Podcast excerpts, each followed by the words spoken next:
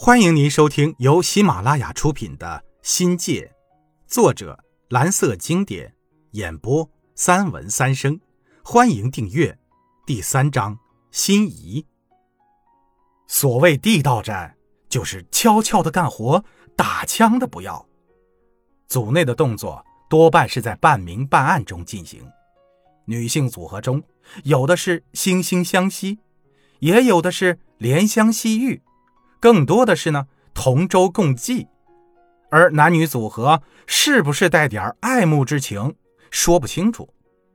从后来的发展趋势分析，多多少少啊有这方面的嫌疑，以至于外界对男女组合说三道四、微词频频，反传统的男女交际承受着世俗的考量。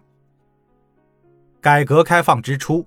道德观念在禁欲和解放中交织一体，男女交际处于革新和保守的漩涡中，带有明显的欧洲中世纪文艺复兴的味道。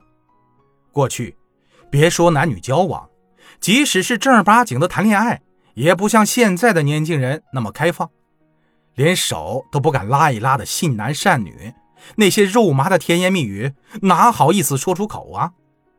爱情平淡无奇。恋爱交往就如同那个时代流行的蓝、黑、灰、绿色调一般，沉默于寂寞的世界里，在规矩中透着呆板，平淡如水的婚姻生活透着爱情的酸甜苦辣。到了一九七八年，只一年的功夫，沉闷的空气已不再那么沉闷了。班上传出桂林的什么地方在跳交际舞。什么地方又在跳 disco？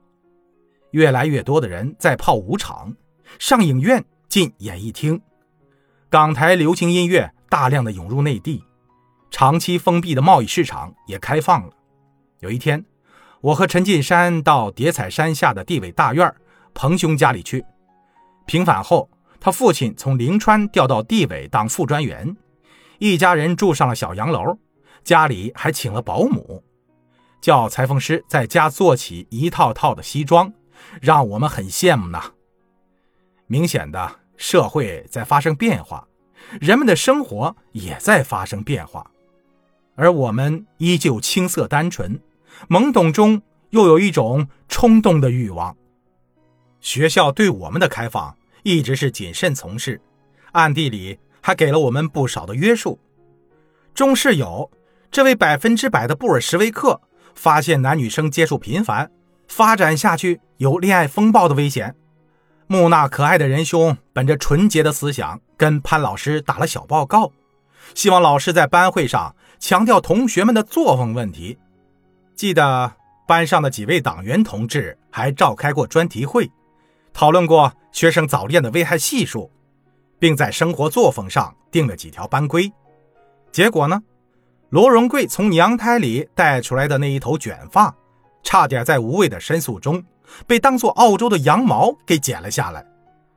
我们班几朵金花的透明衫被系领导足足唠叨了一个星期。随着对外开放和体制的延伸，学校的这些约束在青春的气息中被渐渐的淡化了，传统的交际观念被翻了个过，成为时代变迁的信号。彰显了我们周围的世界由封闭走向开放，在开放中逐渐成熟的时代潮流。交往意识、交际能力和沟通载体也逐步的拓展，打破了原有的因自给自足经济带来的那种含蓄内敛的传统文化。男女的广泛交往是社会转型的必然产物。老班长说了，那个时期男女之间的交往频繁的看不懂哟。女的主动邀请男生看电影，已经不是什么新奇事儿了。除了本班姑娘大量的流失外，班上挡不住的恋爱风暴也来了。改革开放的成效直接表现在我们班女生的衣着言情变化上。那时啊，为了学习英语，收音机成了我们唯一的奢侈品，几乎人手一部。到了下晚自习，宿舍里就响起了叽叽喳喳的频率声。